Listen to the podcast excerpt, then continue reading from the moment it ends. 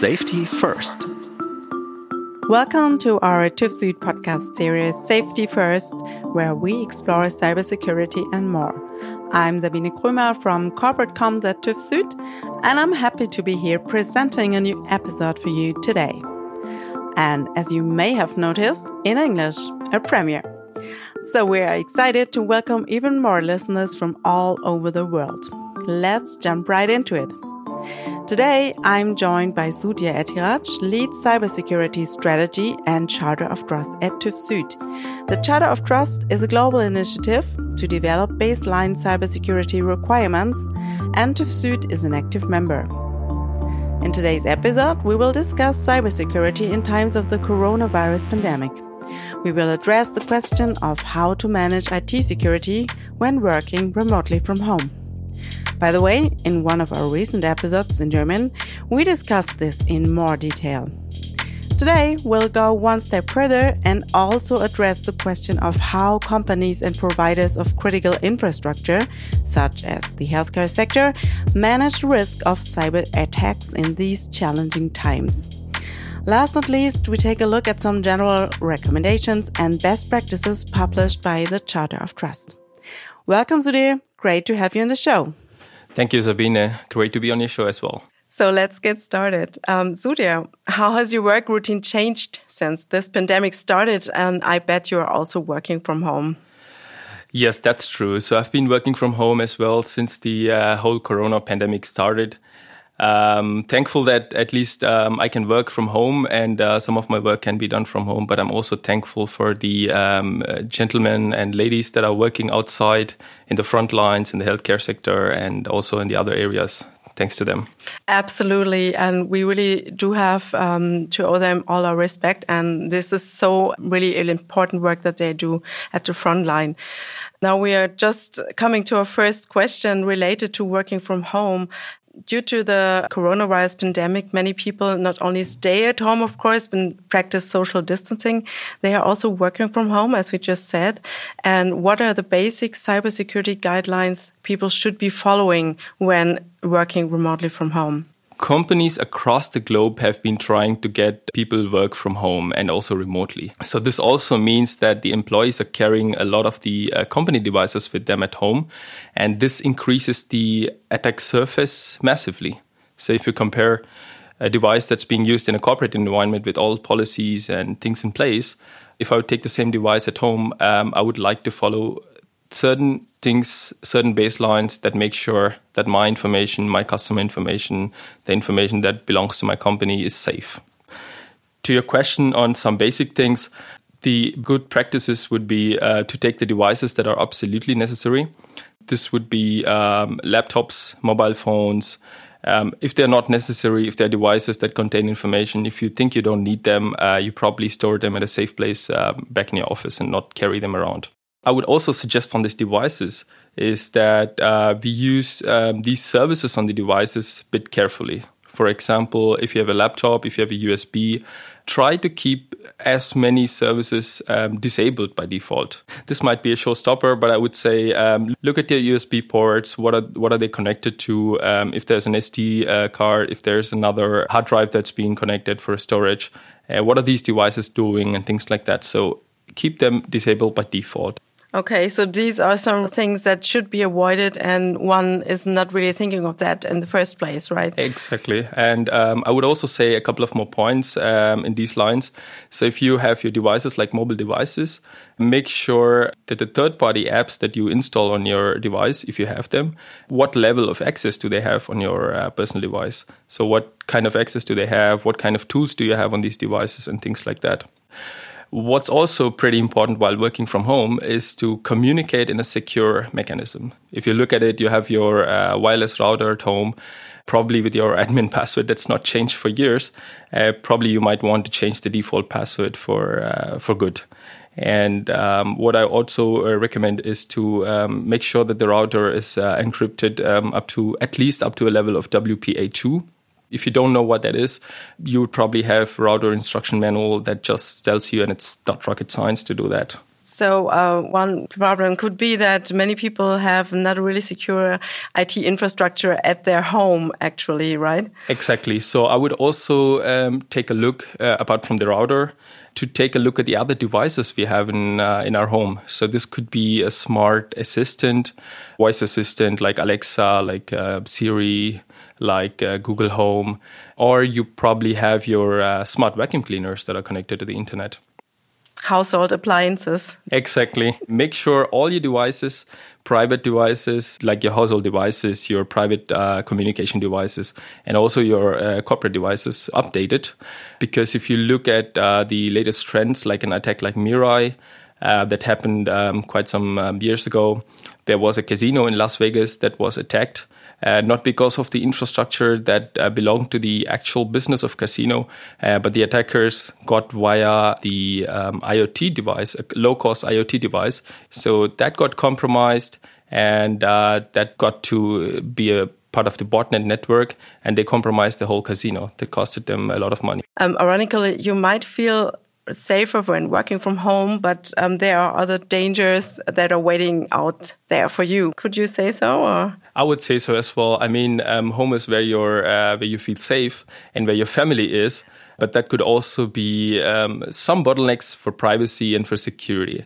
This also brings me to a very, uh, very distinct thing. I mean, we have the times of homeschooling right now, which is unprecedented. So we've not seen uh, parents, both the parents working and the kids uh, being schooled at home at the same time. So we haven't seen that in the last 30 years since the digitization has helped us work, study, do things remotely from home. Um, but that's um, also somewhere where you need to be careful with security. I would then stretch to say uh, turn off your camera when it's not needed. This is very, very uh, high level, uh, but also like lock your computer when you're not using it. Uh, make sure that your family, your kids don't have access to your uh, corporate devices um, that's uh, probably what you can do to split family from uh, from jumping onto your corporate network. yeah, sounds a bit like a no-brainer, but one should really be aware of that. I think. So, what are best practices for companies when they are sending their um, workforce to work at home? Yeah, so uh, with regards to the companies, so I would say there is an increased amount of phishing attacks that's out there that's pretending to be um, corona related information, that's pretending to be something that's coming from the CEO, a document that needs to be filled out, a link that needs to be clicked where you can fill out some information as an employee and things like that. I think as a company, you would like to take a look at your security policies. How um, good are they for remote working? How good is your VPN connection? Of course, that doesn't ensure that you're completely secure, but at least when employees are accessing corporate information, uh, that they use VPN. And uh, for phishing attacks, uh, you probably want to have some savvy methods to make sure that the employees don't click on links um, rather than a classroom training, which is absolutely not possible right now but you would probably have something savvy uh, like a phishing campaign where you probably simulate a phishing attack within your own company where employees try to click on that or maybe they click on it and then you try to analyze how many employees have done that to make sure that these employees need training. Probably you'd uh, have a video um, following that to say hey you clicked on the wrong link. You should be looking at the sender. You should be probably looking at the subject. You should be probably looking at the grammar to make sure that this is a genuine email that's uh, sent to you and not somebody that wants to install malware in your computer. So this sounds quite like a challenge for the um, CISO in the companies to really have a look at their practices and their rules uh, again and to roll them out. Exactly. So I would say uh, if you're a CISO, you probably have to forget sleep for uh, some days. okay. um, going to the next uh, topic. Um, what do you think about uh, cybersecurity trends in general? How did cybersecurity change by the coronavirus pandemic? Yeah, so um, there's been a lot of things that have been observed in the current times uh, with the virus uh, being spread uh, being spread so fast and so rapid across countries where countries have gone to lockdown, and that doesn't stop bad entities and bad actors uh, from doing um, evil things. Let me put it that way. One of the trends that we see is continuing from the previous topic more home office, more remote work. So that's expanding the attack surface. But that also means um, the whole of the supply chain is disrupted.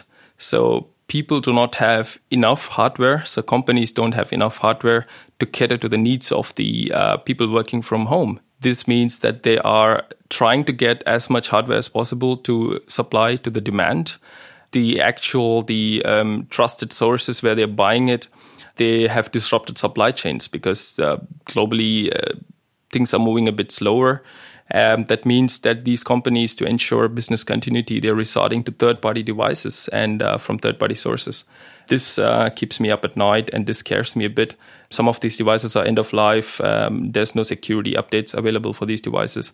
Uh, but just to make sure that business continuity is there, they um, resort to these devices. What are some of the risks involved in this? Enterprises um, they're not getting the devices that they need from the regular or the usual trusted supply chain. So they resort to sources like ebay and things like that. So they probably are getting some servers that are probably end of life and this possesses a huge risk uh, to the enterprise itself. End of life in the sense um, you do have the manufacturer coming and telling you hey we don't have any security support on these devices anymore but they could still work. So end of life doesn't always mean that the device is not working. It just means that the manufacturer, the provider of this device, um, is not catering to um, security updates. The other uh, question would be where is trust in these devices? How can I get these devices into my network? Are these devices doing what they're supposed to do? Uh, that's set up by the manufacturer. So I would go back again to the Mirai attack example uh, to say that these devices could in turn be a part of the botnet network. Yeah. So this sounds like a ticking time bomb.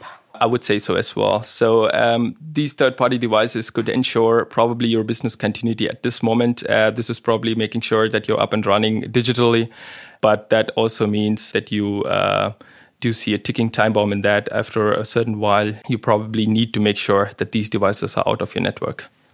Mm. Uh, what about public funds? I think there are also some issues there. Absolutely. So, public services, public funds that are set up to um, cope up with the corona pandemic, uh, the crisis situation, they've been targeted uh, multiple times. So, the first one, uh, the major one that's been seen outside is the World Health Organization website. They've been targeted like crazy. They've put public information on their website saying um, if you get an email that says official information about corona from the WHO, please take a look at the sender because there's been a lot of phishing attacks that seem to be uh, WHO sending the email, but it's actually not. It's somebody, a bad actor, that's probably sending an email with a link in it, and people uh, try to download the attachment or the link, and uh, they get into trouble. Are there other uh, examples? Yeah, definitely. So, um, if you look at the recent case in uh, Germany, for example, the state of NRW, so they have uh, set up. So, German state, the country itself, has set up a huge pool of funds for freelancers, for small, medium scale enterprises that have been affected by the corona crisis to receive some uh, financial aid in this time. So, each state has its own website where you as a freelancer as a company can go and apply saying hey i had so much cash flow in the past. There is no um, income revenue coming in. So you tend to apply to that and what's been happening in this side is that there is no verification mechanism on this uh, website in certain states, or there was no, uh, because people wanted to get these funds as fast as possible to the companies. So they didn't verify if the guy or if the person applying was having the actual VAT number, if that's actually the company that's applying for. So a lot of the um, bad actors, a lot of the hackers set up fake websites replicating the actual state funding website. And people like genuine people that had companies that had financial troubles sent their information about the VAT number, about the financials, about a lot of the personal information, and applied thinking that they would receive funds at some point. But uh, in the end, uh, the bad actors collected all this information. They uh, then fill these information out to the genuine website and diverted funds back to their own accounts somewhere, sitting somewhere outside Germany. Mm.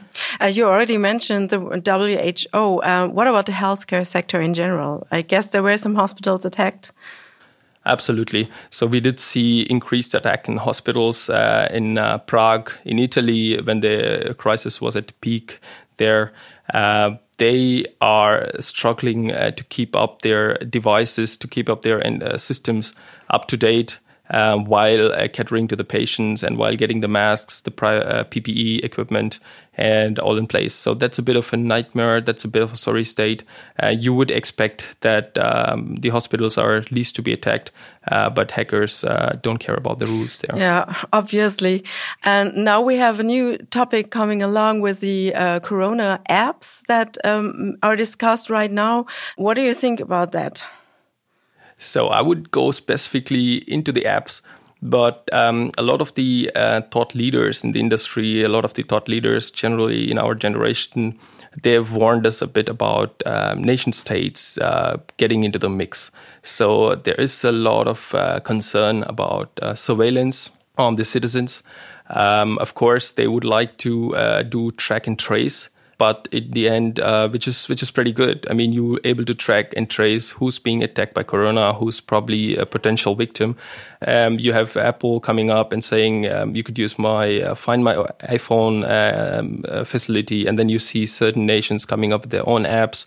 The European Union um, is also discussing that, but we need to be um, what we need to be careful is the level of access we give them uh, as citizens of uh, the countries. This should not be in future um, reason for surveillance surveillance, mass surveillance on the citizens to see where their location is, where what they're doing, and things like that. Uh, Sudhir, you're officially coordinating TÜV activity as a member of the Charter of Trust. Can you give us some background information on this initiative? The Charter also published some recommendations on cybersecurity in the pandemic for companies. What can you tell us about them? So, Charter of Trust is actually a consortium of different companies coming together. Uh, Siemens had this brilliant idea. Uh, they said, okay, there's no specific requirements, rules for cybersecurity um, that existed back in 2017, and they said, let's get um, let's get things together. Let's uh, try to uh, come up with certain requirements. And they also said we're not alone in this. So there are multiple other companies that are looking to um, get some basic cybersecurity rules in place. So a bunch of companies um, like Cisco, IBM, Dell, ourselves, TÜV Süd. There's also companies like NXP and Infineon at the chip level. We all got together. It's now 18 companies together. Uh, what we're trying to do is to get 10 baseline principles in place uh, this ranges from supply chain security. Um, we've seen increased attack in the uh, global supply chain. So if somebody's targeting the large company, they're probably not targeting the large companies, but the small and medium scale enterprises that are supplying some valuable components and uh, solutions for these large companies. Then you have principle that goes more into deep dive for uh, security by default, which means you're trying to get security in place right from the start, like start of the product design, start of a process design, when you're getting a new business model in place. So you would like to have security very much from the start and not at the very end of the process as a showstopper. And the last one that I would like to mention here is the certification of critical infrastructure. So that's also being addressed within the uh, Charter of Trust. So, what about the recommendations that the Charter of Trust recently published? Charter of Trust uh, came up, they did see the need for uh, certain baselines that are to be communicated as a part of the industry consortium to the outside world to say, uh, hey, these are some basics that you can follow as an employee when you're working from home. So they did uh, stress mostly from uh, the device standpoint, make sure that you bring only the necessary devices, make sure that they are updated, make sure that they have authentication mechanisms in place. Then you make sure as a as a person, as a employee that you um, communicate securely you don't mix uh, personal and private use of devices. And most importantly, um, they also mention about the virtual meetings that we have because we are uh, probably not meeting each other. We would like to have videos in place. Uh, we would like to share uh, our personal uh, intent to join the meeting and things like that uh, in those kind of setup to identify participants actively as to who they are and um, also take care of information that they're sharing knowingly or unknowingly. Probably you have something on your wall that's stuck behind that could share information that you probably don't want to share in this meeting. Okay, so not only the recommendations, but also the principles of the Charter of Trust are more important than ever in these crazy times now. So, there is a closing question or last question, as a takeaway for our listeners for today's podcast, what are the most important things to remember? So, I would turn up the volume on the basic cybersecurity guidelines or the best practices uh, that have been mentioned before. I would also recommend employees to uh, stick to the corporate policy uh, when it comes to security. Uh, what kind of apps are allowed, what is actually allowed, and what you shouldn't be doing. What you also need to be aware of is that you're responsible for the information that you carry and you transmit across networks, across the internet. That's uh, pretty much uh, what I would say for the um, personal standpoint. Uh, but what I would also make sure for companies is uh, to make sure that you have your uh, backup and your backup is secure. Then you uh, procure devices from trusted sources. Uh, you look at your supply chain, your complete value chain, what's happening to your suppliers. It's not enough to be just um, large companies securing your own perimeter, your own employees, but also we're seeing increased attack to uh, via the supply chain. What also is pretty important is uh, to make sure that your employees are cyber aware. So that's something um, that I would say. For a general citizen, as a consumer, I would say uh, there's no need to be scared, but uh, please be please be aware. That's what I would say. It's not inducing fear, but uh, it's actually to make sure that we do not have uh, any risks. But uh, we do see cybersecurity as enabler, and uh, irrespective of the coronavirus pandemic, I think the consumers have become increasingly aware of the security and privacy concerns in the devices, in the solutions, and uh, things that they use at home. I would uh, say some of the smart minds have uh, worked to develop some of the best guidelines and baselines for consumer uh, IoT consumer products, like the UK's IoT Security Foundation um, that's come up with uh, 13 set of requirements for consumer IoT. There's something from the American uh, NIST standard that talks about uh, consumer products and uh, also enterprise critical infrastructure. That would be some basic guidelines that could be followed um, at the time of the pandemic, but also at any point in time. Thanks for sharing all these insights with us, Sudhir, today. It was great to have you along, and thanks for being with us and stay well and safe. Thanks, uh, Sabine. So, to everyone, uh, stay safe, stay secure. You will find all our episodes at tuvsud.com slash podcast. That is T-U-V-S-U-D dot com slash podcast. Please also check out some additional links on today's topic in our show notes. There will be more shows in English coming soon, so stay tuned. You can listen and subscribe to our podcast not only on our website, but also on many podcatchers. Thanks for listening, and of course, stay well and stay safe.